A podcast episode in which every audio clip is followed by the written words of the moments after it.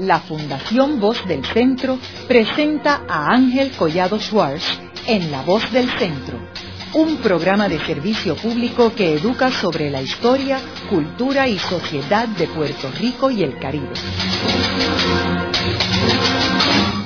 Saludos a todos. El programa de hoy está titulado El Museo Sin Techo. Y hoy tenemos como nuestro invitado a Denis Mario, que es uno de los artistas más polifacéticos en Puerto Rico, es músico y es el creador del famoso dibujo de Pedro Albizu Campo en la calle San Sebastián al final de la calle San José. Denis, me gustaría comenzar el programa explicándole a nuestros radioescuchas qué es el Museo Sin Techo. Antes que nada, un saludo a todos los cibernautas y a todos los radioescuchas de este programa que es tan importante que nos ubica en el espacio y tiempo de la historia de lo que es Puerto Rico. El Museo Sin Techo a Sol y Agua es una instalación de obras al aire libre que comenzó en el 1983 empecé solo con la con la silografía de Albizu el grabado que se adhiere en los muros de la calle San Sebastián en las ruinas de lo que era el antiguo café eh, Los Hijos de Borín que hoy en día es un edificio totalmente restaurado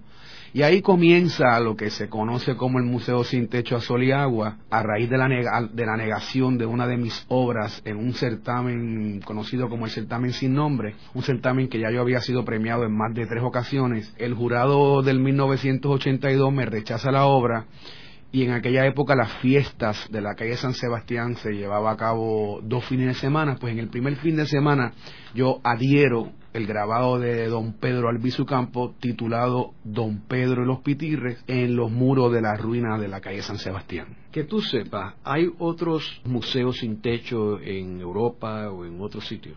Bueno, yo lo que tengo entendido es que desde el medioevo los grabadores utilizaban el grabado eh, a manera de pasquines para hacer saber las noticias del rey y de los hacendados. Eh, he viajado, le he dado la vuelta al mundo tres veces, no he visto este tipo de cosas. Eh, una persona una vez me dijo que eso se llama museo vial porque está en la calle, pero hacerlo así de adherir serigrafías, adherir grabados, obras únicas, por ejemplo, unijemplares.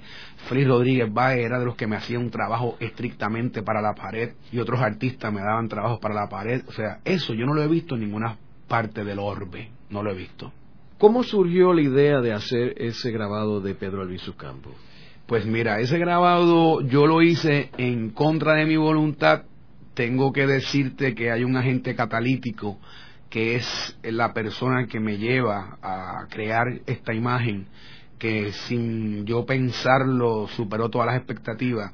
Este ser humano maravilloso y hermoso ya no está con nosotros en esta dimensión, en este plano terrenal. Él se llama Benjamín Torres. Benjamín Torres fue uno de los historiadores más certeros y precisos que tuvo la obra de don Pedro Albizu Campo. Benjamín era fanático de mi trabajo sin yo saberlo y en una ocasión suena el teléfono de mi taller y se identifica, me dice, mira, te habla Benjamín Torres, yo quisiera reunirme contigo para hacerte una propuesta.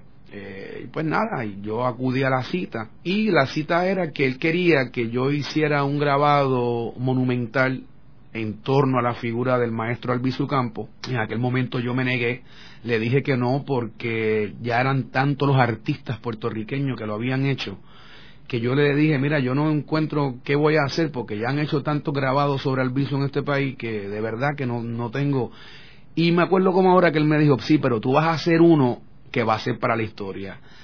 Y eso yo lo vi eh, cuando él me lo dijo como con ánimo de persuasión y de manipularme porque Benjamín tenía la capacidad de, venderle de venderle un, un blower a Koyak una nevera un esquimal. Y yo cuando él me dijo eso yo lo miré y le dije tú estás tratando de manipularme para que yo haga eso y él me dijo no tú lo vas a hacer y yo le dije pues mira yo voy a pensarlo damos una llamada eh, la próxima semana, pasó la próxima semana, me llamó y acudí a su casa y para sorpresa mía entré en un cuarto que no había un solo espacio en aquel cuarto donde no habrían libros y fotografías de Albizu. Yo estuve tres semanas yendo a su casa, nos hicimos grandes amigos y vi miles de fotos, pero ninguna foto me dijo nada.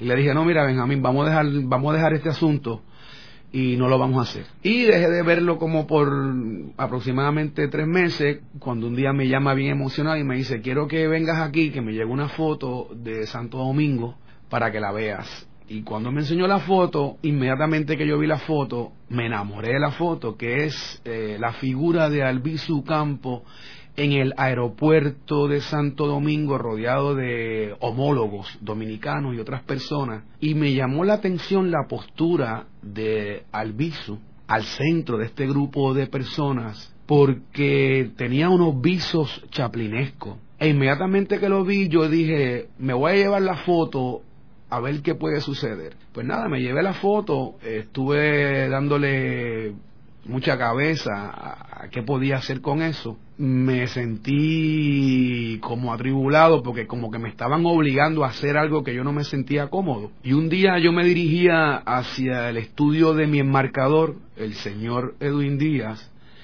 a llevar unos trabajos para que me los enmarcara y él no se encontraba. Y había un, un camión de recogedor de la basura y el, el, camión no me dejaba pasar y uno de los de los obreros de los que recogían la basura estaba girando un dron un llamado zafacón los drones esos de metal que hay en Puerto Rico y impactó un árbol un árbol de María y cayó un nido. Y cuando cayó el nido era un, un nido de pitirre y el basurero lo, lo tiene en sus manos me mira a mí y se dirige hacia mi vehículo y me dice, caballero, esto es un bebé de pitirre, se lo voy a dar, está bien tierno, cuando llegue a su casa consígase un cuentagota y dele agua con azúcar para que lo pueda criar como si fuera una planta y como si yo fuera un ornitólogo. Y yo digo, pero ¿qué le pasa a este? La dinámica es que me llevo el dichoso pitirre ese bebé, lo monto en mi carro, llego a mi residencia y cuando llego a mi residencia, dejo el pitirre en el carro porque como no encontré el enmarcador, tenía nuevamente que volver, volver a bajar las obras de arte. Cuando de momento escucho un chirrido, y era un chirrido de esto parece una película de Walt Disney, te lo digo. Y era un chirrido de un guaraguao gigante, hermoso, soberbio, que estaba sobrevolando mi vehículo. Me llamó la atención porque yo dije, caramba, esto, estos animales tienen la capacidad de olfatear, no sé, whatever, lo que sea. Y corro hacia el carro y cojo el bebé pitirre, me lo allego al pecho y, y el guaraguao como que sobrevuela por encima de mí y cuando empieza a tornar el vuelo, de la nada salieron cinco pitirres, que los conté, me acuerdo como ahora, y le cayeron arriba cual si fuera una rumba de palmier y los tambores, aquel guaraguao, y se lo llevaron por la distancia. Y yo me quedé atónito, anonadado, perplejo, y de momento entré, escribí el relato, y cuando escribí el relato yo dije, ya yo sé lo que voy a hacer, se va a llamar Don Pedro y los Pitirres. Inmediatamente llamó a Benjamín Torne. Le cuento eso. Y él me dice, pero Denis Mario, esto es una fábula, te lo inventaste. Le dije, no, mira, Benjamín, este, esto me acaba de acontecer. Y él me dice, pero eso está bueno hasta para hacer un animado, una película, cualquier cosa. Le dije, bueno, pues esto es lo que hay, así que dame un mes para ver cómo empiezo a esbozar. Y estuvo un mes trabajando y hice muchos bocetos hasta que un día estaba listo y lo llamé. Y cuando lo llamé que él vio el boceto original eh, me dijo está chévere pero no me dice nada y se fue. Yo le dije pues yo te voy a llamar cuando termine la obra y cuando termine la obra que acabo de hacer la primera estampa del grabado lo llamo. Y cuando él entra a mi taller no me voy a olvidar él se colapsó casi al borde de arrodillarse y se echó a llorar como un niño emocionado y me dijo, esto es lo más grande que se ha hecho de Albizu. Y yo le dije, bueno, yo no sé si es lo más grande, yo sé que me ha tomado mes y medio tallar esa madera, esa plancha de caoba, y lo hice con mucho amor y con mucha autenticidad. Y él me dijo, te lo dije, te lo dije que ibas a hacer el grabado más más renombrable de, de Albizu Campo. Después de ahí entonces se presentó en la exposición que él coordinaba y que lo organizaba, que era el centenario de Albizu, no sé si era algo parecido, no recuerdo muy bien ahora mismo la data. Eh, luego de eso yo lo presenté en el certamen sin nombre y el jurado en aquel momento lo rechazó y yo a raíz de ese rechazo fui y lo adherí un sábado a las 2 de la tarde en plena fiesta de la calle San Sebastián y cuando terminé de adherirlo tenía por lo menos un abanico como de 40 personas cantando la borinqueña, levantando el puño, todos emocionados. Denny, me gustaría para beneficio de nuestros jóvenes radioescuchas que explicaras qué es un grabado y cuál es la técnica del grabado, eh, para que puedan entender lo que tú quieres decir con adherir a la pared.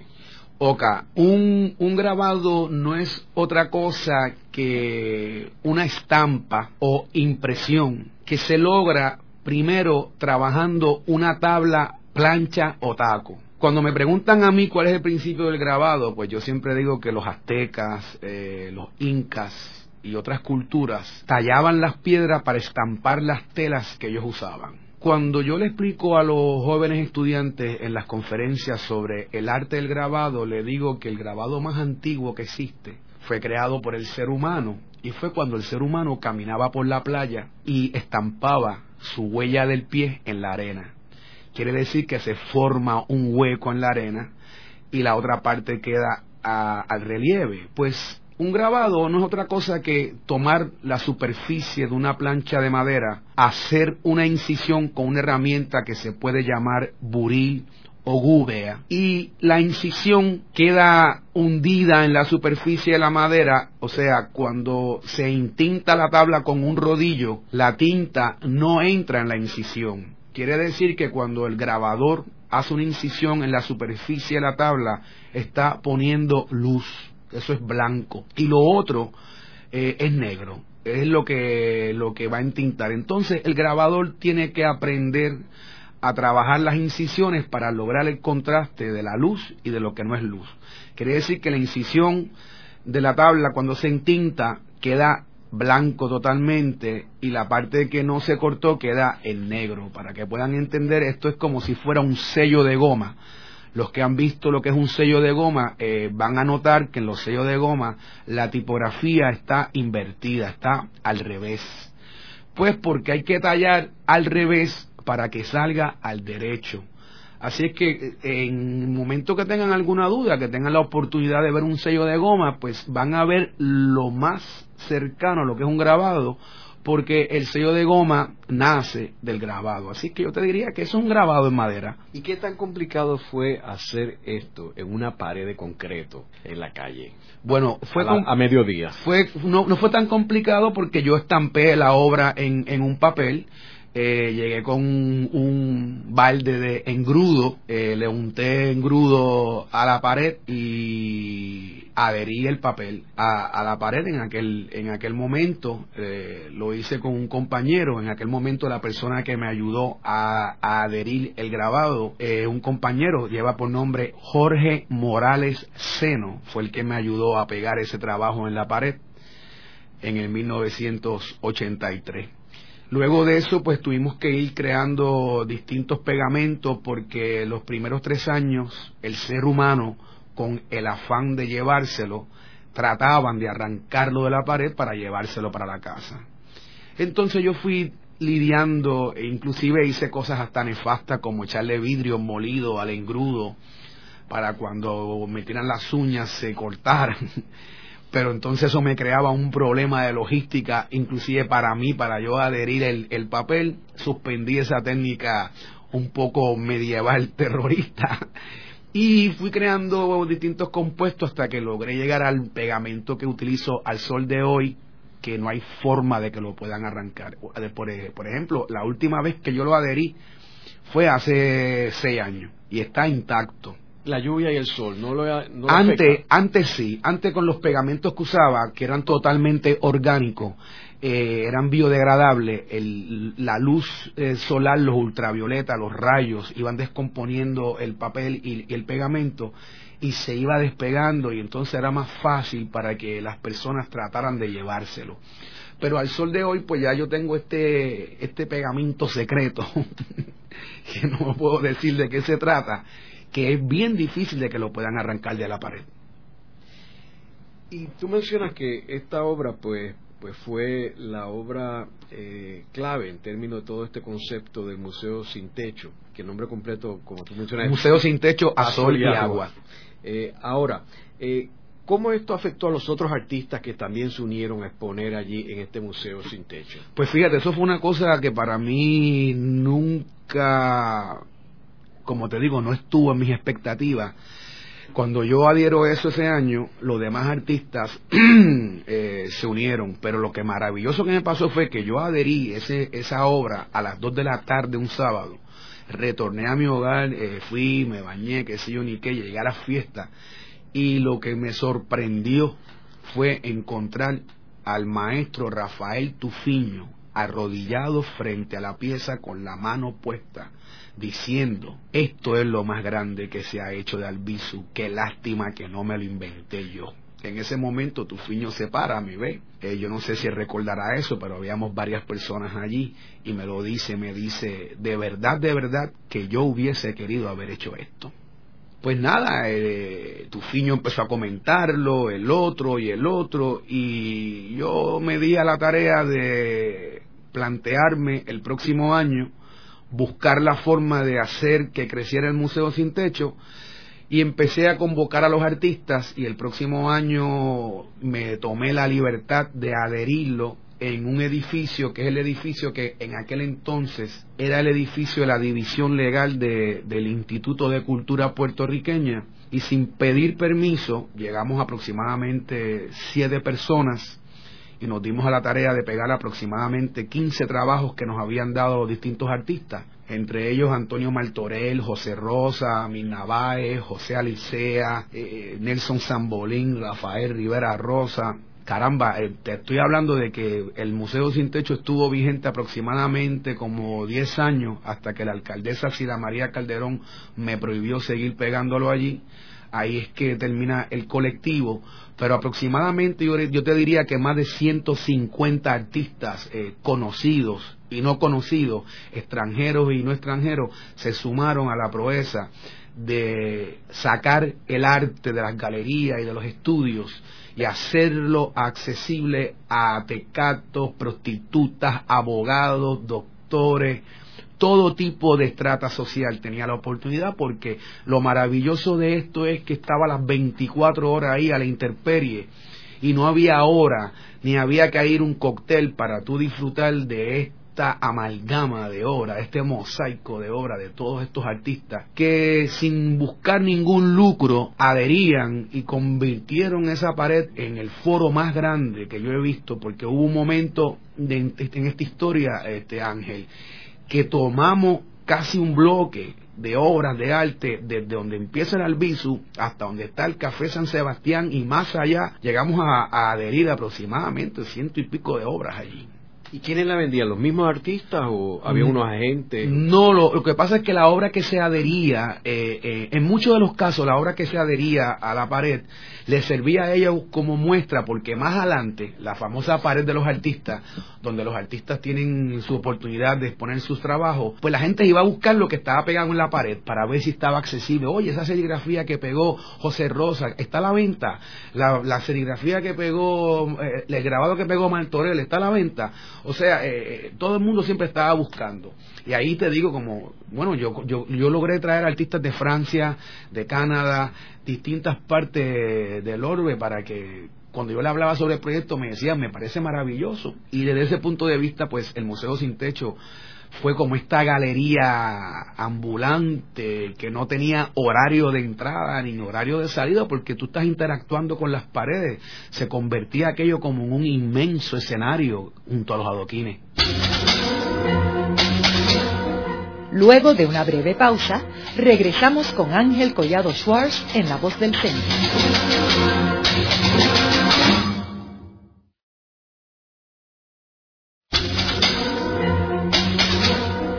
Regresamos con Ángel Collado Schwartz en La Voz del Centro.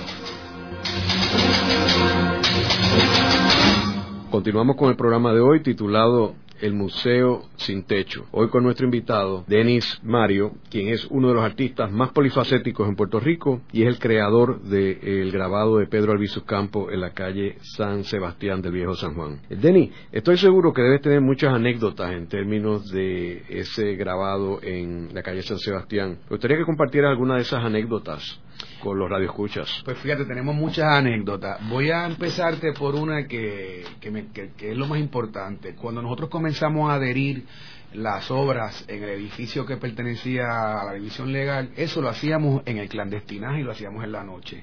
éramos aproximadamente siete personas, la brigada, y teníamos que tener este, todo un sistema de vigilancia. Habían dos que vigilaban a la policía cuando llegaban porque eh, no teníamos constancia de si estábamos violando la ley o no, y yo fui intervenido en tres ocasiones, en tres años por la policía, y tuve la suerte de que la primera vez que me llevaron, me llevaron ante un magistrado y el magistrado me dijo a mí que eso era ilegal, que yo estaba pasquinando en un edificio colonial del viejo San Juan. Y yo no sé qué pasó por mi mente que le dije, mire vuestro honor, si usted encuentra un solo pasquín allí, yo mismo me encierro en la celda. La ley es clara y específica. Está prohibido pasquinar. Nosotros no estamos pasquinando, no estamos adheriendo arte a las paredes. Son serigrafías, grabados y dibujos. Y si usted, si usted estudia bien la ley, que obviamente usted la conoce mejor que yo, usted va a entender que no hay caso para intervenirme a mí por pasquinar porque allí no hay un solo pasquín. El juez se me queda mirando y como que se sonríe y dice, pues tienes toda la razón, hay que revisar la ley pero te vamos a dar una oportunidad. Yo le digo, pero vuestro honor, si no estamos violando la ley, habría entonces que hacer una ley que prohíba adherir obras de arte en las paredes de un edificio público. Y esa ley no existe. Y él me dijo, yo lo que te digo es que no te quiero volver a ver aquí. Pues entonces empezamos todos los años a hacer todo un sistema de clandestinaje hasta que un día yo decidí que no me iba a esconder más de la policía. Conseguí dos abogados, amigos míos, y hicimos la instalación, llegó la policía y nos llevaron y el caso lo perdieron. Ahí es que adquiere notoriedad el Museo Sin Techo como una plataforma para ser colectiva y ser protegida por el pueblo. Otra anécdota maravillosa que por poco me cuesta la vida fue en una ocasión que yo venía de viaje de París y siempre le decía al taxista en el aeropuerto que me pasara por la calle San Sebastián. En esa ocasión no lo hice y fui a mi casa y retorné a la calle San Sebastián en mi vehículo y me estacioné y me percaté que, eh, que, había un fragmento del papel que no estaba muy adherido o de que alguien estaba tratando de arrancarlo para llevárselo. Y saqué una cuchilla que yo tenía para cortar ese pedazo de papel para que no siguieran alándolo por ahí. Y cuando miro tengo dos, cuatro pies al lado mío, yo estoy en cuclillas frente al muro y un tipo me dice, mira canto, como toques como toques ese trabajo, te vamos a picar para pasteles. Y yo le digo, pero mira, es que yo soy el autor. Y me dice, ah, si tú eres el autor, yo soy Superman. Y yo le digo, no, pero déjame explicarte. Me dice, te vas a levantar y, y no vas a tocar eso porque vamos a acabar contigo aquí. Y en ese momento un traseúnte que me conocía me llama por mi nombre, Denis Mario, ¿qué pasó? Y yo le digo, mira que estos individuos me quieren agredir y se creen que yo estoy tratando de arrancarle al cine. No, no, él es Denis Mario.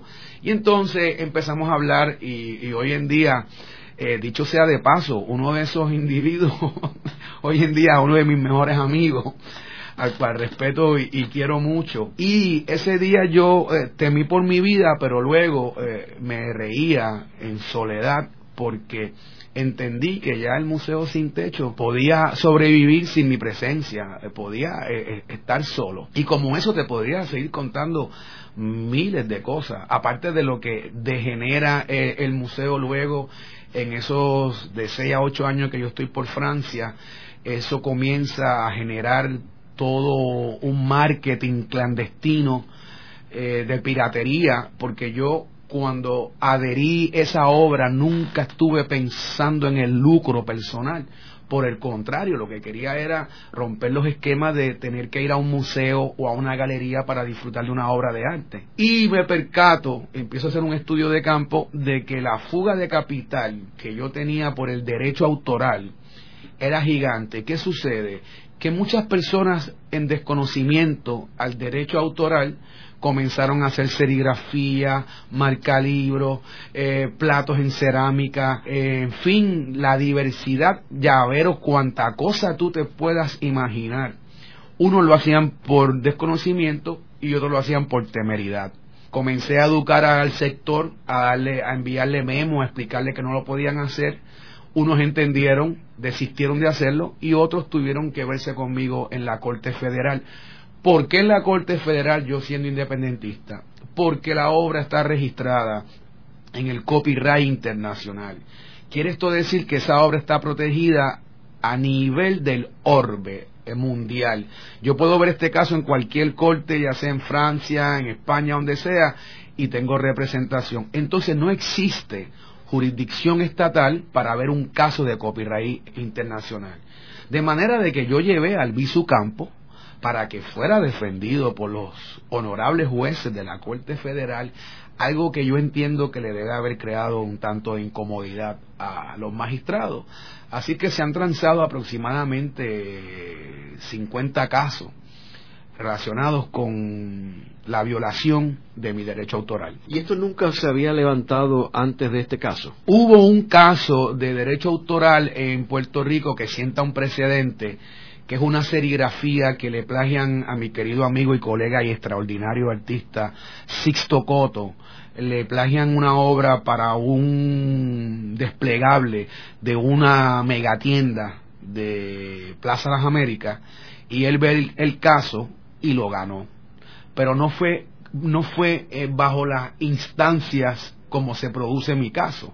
Pero ese caso de Sisto Coto es, memorable porque yo hablando con Sisto, Sisto me dice, Denis Mario, tú tienes un caso ahí bien bueno y tienes que buscarte un buen abogado. Y yo pues me acuerdo de mi abogado que siempre me ha dicho, más vale tener un buen abogado que un buen caso. Y Denis, en términos internacionales, ¿ha habido casos parecidos con Picasso, con eh, Dalí, que sepamos? Bueno, en los casos se han dado, pero ya ha sido piratería planificada, más sofisticada.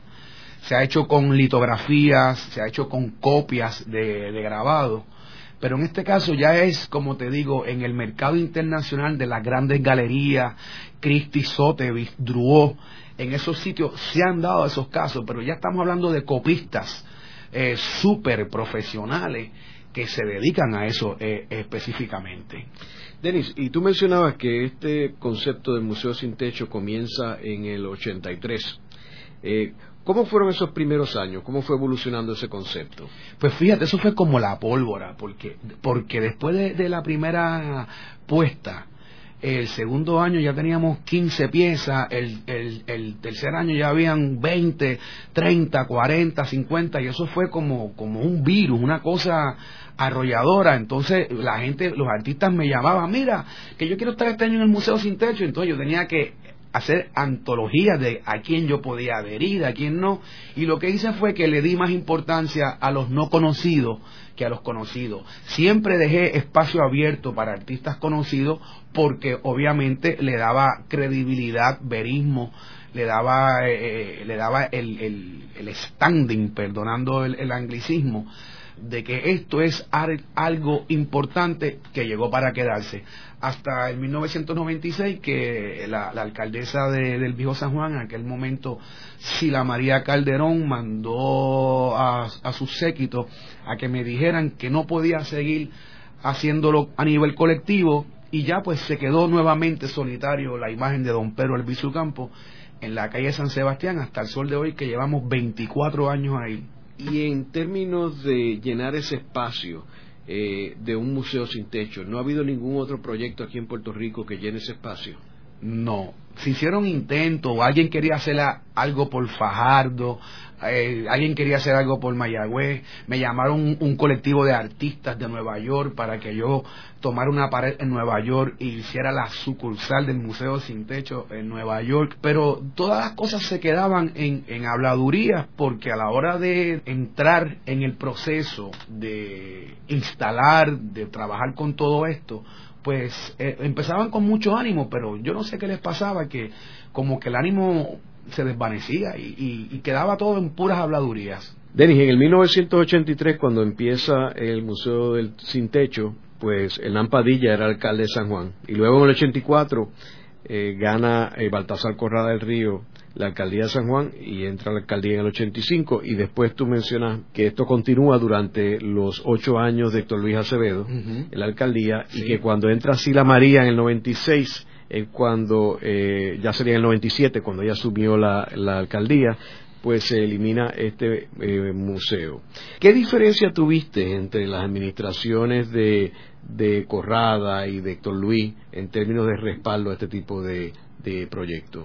Yo te diría que ninguno de ellos eh, se identificó ni se involucró con el proyecto, pero tampoco fungió como el perro del hortelano, que ni come ni deja comer la única persona que me hizo un acercamiento directo para que se dejara de instalar las obras de arte en los muros de la pared del edificio de la División Legal fue la alcaldesa Sila María Calderón. Esa fue la única persona que puso la negativa y a raíz de eso pues yo traté de, de explicarle por qué no debíamos hacer eso porque esto es patrimonio nacional. Somos el único país en el planeta Tierra que tiene un museo vial o al aire libre que es un atractivo excelente. Se abrían puertas se alegaron que era que las paredes como eran de adobe y, yo le dije pues bueno pues vamos a tirar una, una plancha la separamos una plancha de metal eh, ya sea de bronce o de stainless steel la separamos de la pared por lo menos una pulgada y mantenemos vivo el museo sin techo a sol y agua. Cosa que ni lo ni lo exploraron. Y yo entiendo que si tuvieran visión, dejaron pasar algo bien importante en el viejo San Juan, porque había que ver, y hay que ver hoy día, cuántos turistas se posan frente a la imagen de don Pedro Albizu Campo para sacarse una foto. Tan es así que yo estando en París un día, caminando por un barricito, me metí en, en, una taberna y para sorpresa mía había un mural gigantesco del Museo Sin Techo que fue una foto que un turista francés tiró estando de vacaciones en Puerto Rico y él era dueño de un de este barcito en París y mandó a hacer un mural con la foto y cuando yo entro me encuentro a don Pedro Elviso Campo, la fachada en los hijos de Borinquen en París. ¿Quiere esto decir que el atractivo que tenía o que tiene, digo tenía cuando era en el sentido colectivo, porque estábamos hablando de la crema de la crema de los artistas puertorriqueños, todos, casi todos pasaron por ahí, como te dije, conocido y no tan conocido. Y entonces hoy día está solito allí don Pedro Pitirre cuando podría estar acompañado de una amalgama de obras de todos los artistas puertorriqueños y tener esta, esta maravilla de museo que funciona las 24 horas del día. ¿Tú me entiendes? Que tú no tienes que ir a un cóctel, que no te tienes que emperifollar, que no tienes que hacer nada de eso, que te pones unos pantalones cortos, tus sandalias y te vas a janguear por la calle San Sebastián y disfrutabas de eso. Así es que con aquellos alcaldes ellos fueron más bien, ellos fueron muy parcos y fueron muy, yo te diría que fueron muy diplomáticos de no tocar esto porque estoy muy seguro que investigaron si había un caso legal, pero como te dije con relación al juez, aquel que tuvo el caso, no existe ninguna ley que prohíba adherir obras de arte en las paredes, sí pasquines pero obras de arte no. Es curioso que en años recientes ha habido un concepto, no, no como el Museo de, Sin Techo, sino de presentar obras musicales al aire libre gratis. Eh, que sería consono con esta idea. O sea, por ejemplo, la presentación de la ópera que se presentó en la, allí al frente de la Placita San José, el payaso. Eh, también recientemente Plácido Domingo cuando dio el concierto en el Centro de Bellas Artes que se transmitió en vivo en una pantalla gigantesca allí en Vallajá. O sea, que esos proyectos son consonos con este concepto del Museo del, eh, Sin Techo, que es proveerle al pueblo gratis acceso a la cultura puertorriqueña. Definitivamente, porque en la medida que tú tienes una obra de arte adherida en las paredes, tú tienes al, al público reaccionando. Y era bien interesante porque los mismos artistas se iban con sus familiares o con sus amigos y le explicaban qué técnica se había utilizado, cómo aquel artista hizo aquello, de manera que era un foro idóneo para el conocimiento. Y como te decía, interactuaban todos los personajes de la calle, y tú ibas a ver desde el malvado hasta el más bueno, eh, el carpintero, el doctor, todo el mundo estaba interactuando, aquello era libre de costo nadie tenía que pagar absolutamente nada, no había un código de vestimenta para tú enfrentarte a esas paredes. Partiendo de la premisa de que eh, ninguna obra de arte, ni ninguna pintura, ninguna danza, ningún libro va a salvar el mundo, porque eso sería un planteamiento un poco naif y, e ingenuo, pero sí le estás dando a la pupila del espectador, le estás dando eh, alimento para que él se lleve esa imagen y también le estás enseñando a compartir, porque al principio se querían arrancar el arbizu para llevárselo. Pero tú no te puedes llevar un mural de Diego Rivera en México para la casa, pues pasa lo mismo con el Museo Sin Techo. Te enseñaba a compartir con tus iguales y a entender que no todo está creado para ser poseído llevártelo para tu casa y tenerlo en tu casa había muchas lecturas con la pared del Museo Sin Techo, muchas lecturas, que se perdió en el sentido colectivo. Bueno, pues qué bueno que nos queda todavía la figura de don Pedro Albizu Campo allí, como ese caballero estoico con un bastón cual si fuera espada, vigilando los adoquines y todo lo que pasa por allí, porque si ese don Pedro pudiera hablar, él sí que podría estar contando anécdotas y solamente pensar el carnaval de lo festivo de la fiesta de la calle San Sebastián, las cosas que pasan allí las 24 horas durante el término de la fiesta. O sea que ese albizu que está adherido allí ha sido testigo de lo bueno y de lo malo de la fiesta. Y yo creo que un detalle interesante es el sitio estratégico que está localizado, porque no es solamente que esté en la calle San Sebastián, sino que cuando uno va subiendo por la calle San José, correcto. Desde mucho antes de llegar a la calle San Sebastián, uno lo va iluminando como una estrella en el horizonte, ese cuadro y esa figura de Pedro Albizu Campo. Y si lo ves desde el fondo de la calle San José al mediodía, con el sol del trópico, que es bien hiriente, da la sensación de que hay alguien parado allá arriba. Te rompe la cosa que se llama la perspectiva en la distancia y tú juras y perjuras que allá arriba hay alguien parado. Porque el sol es tan fuerte que te, te hace como una difuminación en la percepción visual. Y yo eso tú lo puedes chequear cualquier de la semana que el sol esté bien fuerte. Te paras al fondo de la San José y mira por la acera. Si, si no hay nadie caminando, te vas a percatar de que parece que hay alguien allí por la escala, obviamente, del tamaño de la obra, ¿no? Y me ha pasado con gente que, que han adquirido la obra, que la han comprado, que la tienen en sus casas, la primera noche se asustan cuando van a la calazada, ven esta silueta en lo que se acostumbran. Eso es lo maravilloso que tiene ese trabajo, que es la escala monumental que eso siempre el maestro Lorenzo Mar me decía, para mí esto siempre fue un elogio que el maestro Lorenzo Mar me lo dijera, él me decía, ese trabajo compite muy bien con el albizu que yo tengo con el texto. Lo único es que tú fuiste a la escala humana no es prácticamente la escala humana, es un poquito más pequeño de lo que era el viso en la realidad, pero da esa sensación porque como el papel es tan grande y está flotando en el aire, se ve prácticamente como si fuera la escala humana del maestro Albizu Campo. Haremos una breve pausa, pero antes los invitamos a adquirir el libro Voces de la Cultura, con 25 entrevistas transmitidas en La Voz del Centro procúrelo en su librería favorita o en nuestro portal.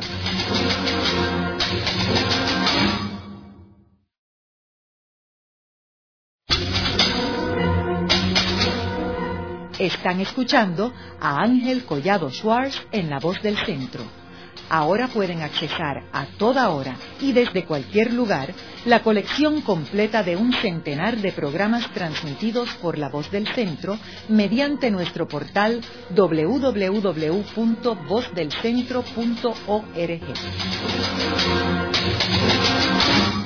Continuamos con el programa de hoy titulado el Museo Sin Techo. Hoy con nuestro invitado, Denis Mario, quien es uno de los artistas más polifacéticos en Puerto Rico y es el creador del grabado de Pedro Albizu Campo en la calle San Sebastián del Viejo San Juan. Denis, eh, ¿qué reacción tuvo los organizadores de las fiestas de la calle San Sebastián en cuanto a este concepto de Museo Sin Techo? Yo te diría que fue bien positiva. Yo ahora mismo no soy malísimo para las fechas, no recuerdo en qué momento fue, si fue como a los seis años de ya estar instalado el museo sin techo con, con todo el colectivo funcionando. Lo que sí te puedo decir es que hubo una de las fiestas que doña Rafaela Valladares y el señor Tony Maldonado me las dedicaron. Se me hizo un homenaje que lo recibí con, con mucha humildad, con muchas bendiciones me sentí bien honrado porque nunca pensé que ese trabajo que yo nunca he puesto visos lucrativos en él que iba a ser punta de lanza o brújula para que Tony Maldonado, ese gran artista puertorriqueño que en paz descanse, que ya no está con nosotros en el plano terrenal, y la señora Valladares tuvieran esa gentileza que tuvieron conmigo, pues para mí eso fue, esa fiesta de la calle San Sebastián que me, me las dedicaron, para mí fue un, un, gran honor. Yo lo recibí con mucha inmensidad. En aquel momento las fiestas no eran como ahora, que ahora estamos hablando de miles de personas, era un poco más llevadero, era un poco más cómodo interactuar por las calles del viejo San Juan, no es como ahora, que esto es una cosa que ya trascendió la masividad, yo entiendo que ya se nos fue de las manos, porque estamos hablando de más de cien mil personas que se meten allí durante el día, eh, el fin de semana, y que se mudan para San Juan prácticamente, y aquellos que vivimos en el viejo San Juan, tú que vives y yo también, sabemos que yo me tengo que ir, ese fin de semana me voy para la residencia de mi señora madre para cogerme un brequecito y de vez en cuando eh, dar un caretazo por allá por, por, las fiestas e interactuar con la gente porque siempre la gente quiere verme por la cuestión de que el albizu está allí puesto. Yo te diría que fue una actitud de ellos bien positiva, eh, mostraron una apertura muy elegante, eh, fueron muy sabios y ellos tienen mucho que ver con la credibilidad que tuvo el Museo Sin Techo en adelante. Ellos tienen mucho que ver. Ah, Denis, se ha continuado una presencia artística en las fiestas de San Sebastián. No, o sea, se vende obras de artes allí. Correcto. Pero no es el concepto del museo sin techo, ¿verdad? Es solamente como en kiosco, gente vendiendo serigrafía. Bueno, lo, que sucede es que eh, las fiestas han ido pasando por distintos procesos de cómo las conforman y, la logística.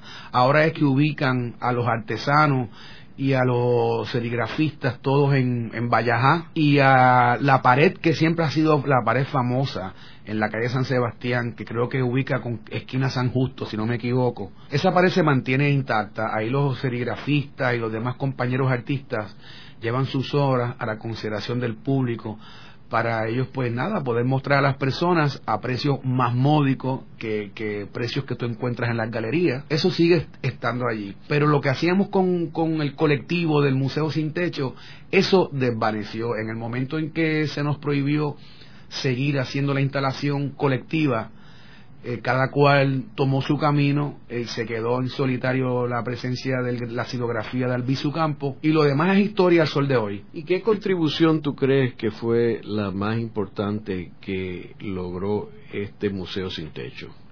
Pues yo te diría que el Museo Sin Techo se torna en la punta de la lanza en lo que más tarde, ya no como alcaldesa, como gobernadora, Sila María Calderón crea lo que se conoce como arte público.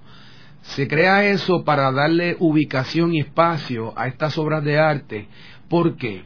Porque el Museo Sin Techo fue la puerta que abrió el arte público. Sin embargo, todos estos colegas que se prestaron para el movimiento de arte público de la gobernadora, de la exgobernadora Sila María Calderón, todos ellos cobraron sus honorarios por ubicar sus obras de arte en distintas partes de Puerto Rico.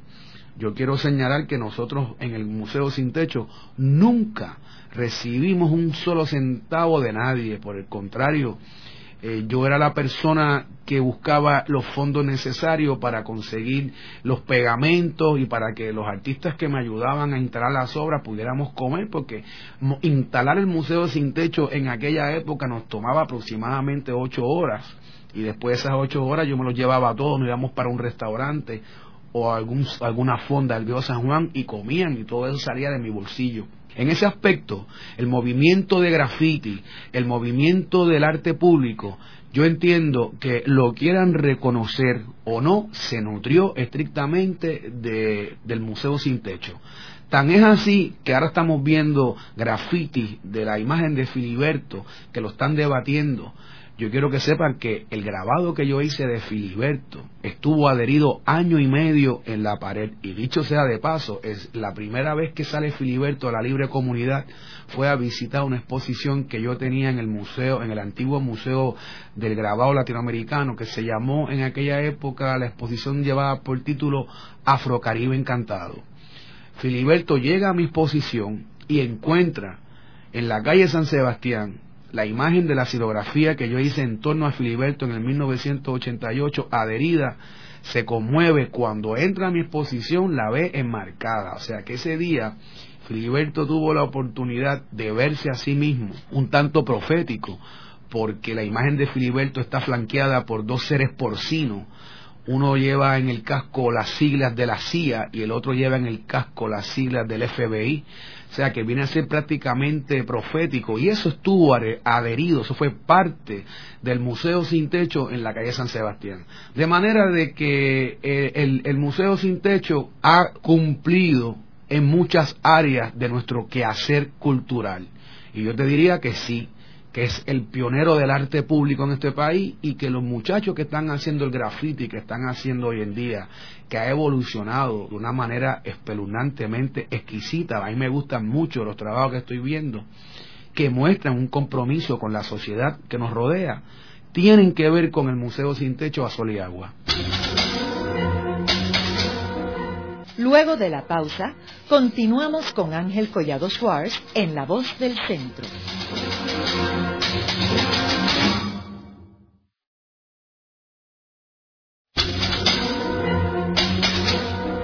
Continuamos con la parte final de La Voz del Centro con Ángel Collado Schwartz. Pueden enviarnos sus comentarios a través de nuestro portal www.vozdelcentro.org. Continuamos con el programa de hoy titulado El Museo Sin Techo. Hoy con nuestro invitado, Denis Mario, quien es uno de los artistas más polifacéticos en Puerto Rico y es el creador del grabado de Pedro Albizu Campo en la calle San Sebastián del Viejo San Juan. Denis, y ya entrando en el dibujo en sí de Pedro Albizu Campo, el que está en la calle San Sebastián. Eh, me gustaría que compartieras con los radioescuchas los distintos elementos que hay en ese grabado y qué simbolizan estos elementos. Esa pregunta me parece genial, Ángel. Yo te diría que eh, el trabajo consta de una simbología que para mí es, como yo la llamaría, surrealismo tropical. Te digo surrealismo tropical porque primero que nada el cuerpo de, de don Pedro y los Pitirres está lleno de hojas.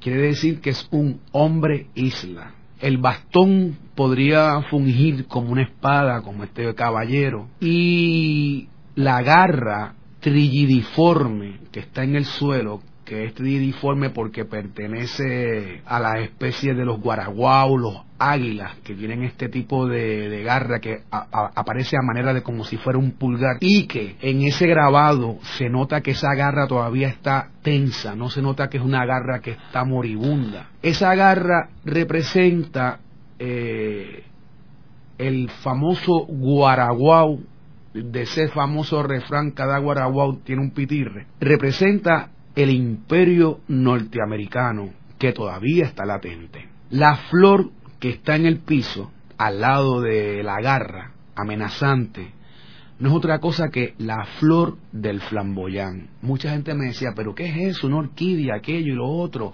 Es una amapola, aquello. Y le digo, no, es la flor del flamboyán. ¿Por qué la flor del flamboyán? Porque era la flor favorita del maestro Albizu Campo. En una de sus jornadas, un día el maestro que se encontraba con la poeta Nimia Vicens pasaron por un lugar y don Pedro hizo que le arrancaran la flor de un flamboyán para ponérsela en la solapa. Esa anécdota me la cuenta el desaparecido Benjamín Torres y yo integro eso a la obra, a la silografía, porque pienso que la flor del flamboyán no es otra cosa que la liberación del pueblo de Puerto Rico, una vez que nosotros entremos en el concurso de los pueblos libres del orbe, algo a lo que yo sé que vamos a llegar, ya sea porque los yanquis nos lo regalen o porque nosotros lo luchemos.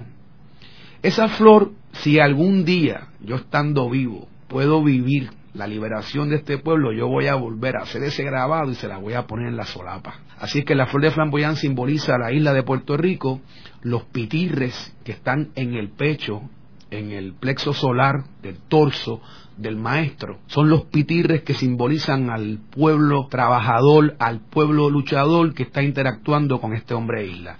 Y el pitirre que tiene en el hombro, que está al lado del hombro posado en unos cables, es el pitirre que intervino con el ave y fue el pitirre que dejó esas sobras de esa garra.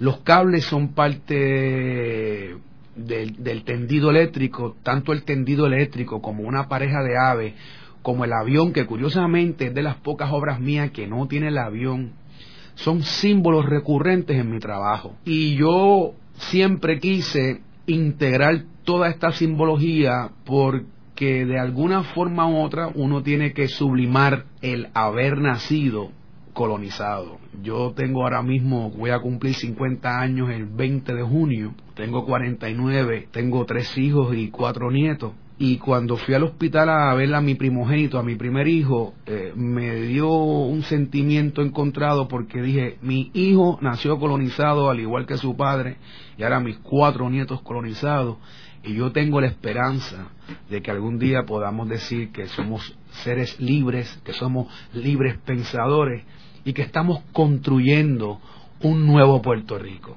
Así es que toda esa simbología que aparece en esa obra está muy vinculada a la manera en que nosotros los puertorriqueños nos vamos a enfrentar a nuestro futuro. Denny, ¿y cuántos pitirres tú tienes en, el cuadro? No te lo puedo decir porque es un juego que siempre hago con la gente y algunos los, los, logran contar todos y otros se quedan cortos. Por eso, si yo te dijera cuántos hay, es como el mago que habla de cómo hace el truco, así es que eso me lo voy a reservar. Ahora, yo creo que es interesante que, y este ejercicio lo hemos hecho tú y yo frente al cuadro, con unas copas de vino, este, y recuerdo que hay unos cuantos que están camuflajeados. Sí, hay muchos que están de manera subliminal, que es bien difícil encontrarlos. Y hay que tener mucha imaginación para encontrarlos. Hay que tener imaginación, pero no con, no con mucho esfuerzo, pero Tal vez con una copita del buen vino tinto ese que, tú me diste en tu casa, lo puedan encontrar. Denis, hablamos de, lo, de los muchachos jóvenes que se han lanzado con hacer murales afuera este, y expresión pública. ¿Qué otro aspecto tú crees que ese cuadro en particular contribuyó en el desarrollo de estos artistas de la nueva generación? Pues yo lo fíjate, yo me, medirte eso en este momento sería un poco prematuro de mi parte. Lo que sí es que yo nunca pensé que los grafiteros del país iban a integrar símbolos patrióticos como lo están haciendo. Porque en el lenguaje que ellos tienen, que es un lenguaje también muy simbólico, que está lleno de muchos códigos que solamente ellos entienden, porque se hace así adrede, no está presente la propuesta de bregar con nuestros héroes, nuestros héroes nacionales. Yo siempre he dicho que el que no conoce la historia de su país es un extranjero dentro de su propio país. Y el ver esta nueva cepa de estos chamaquitos, chamaquitos jovenzuelos o jóvenes, como le queramos decir, trayendo la figura de un Filiberto a un residencial, mira, para mí eso fue orgánico, eso fue esperanzador y el que quieran ahora eliminar la figura de Filiberto porque es análoga a la de un supuesto gatillero no tiene ningún sentido. Las autoridades han dicho que Filiberto es un terrorista. Yo quiero recordarles al pueblo de Puerto Rico que para los ingleses Jorge Washington al sol de hoy es un terrorista. Así es que todo es según el cristal con que se mire y la perspectiva que queramos ubicar. Si Filiberto es un terrorista, pues tenemos que decir que Jorge Washington es un terrorista porque así está en la historia de Inglaterra. Y cómo Jorge Washington se valió del sabotaje y de otras estrategias para liberar a Estados Unidos y hacer que esas 13 colonias fueran lo que es hoy en día. En el programa de hoy hemos discutido el Museo Sin Techo, que fue un proyecto eh, muy creativo, innovador y pionero del arte público en Puerto Rico. Y también hemos discutido la obra de Pedro Albizu Campos, cuyo creador eh, fue Denis Mario, que es el que nos ha acompañado en la noche de hoy. Gracias, Denis. Gracias a todos ustedes y mucha salud para los radioescuchas y para los cibernautas. Esta ha sido una producción como servicio público de la Fundación Voz del Centro. Los invitamos a sintonizarnos la próxima semana a la misma hora. Y recuerden que pueden adquirir el libro Voces de la Cultura en su librería favorita o en nuestro portal.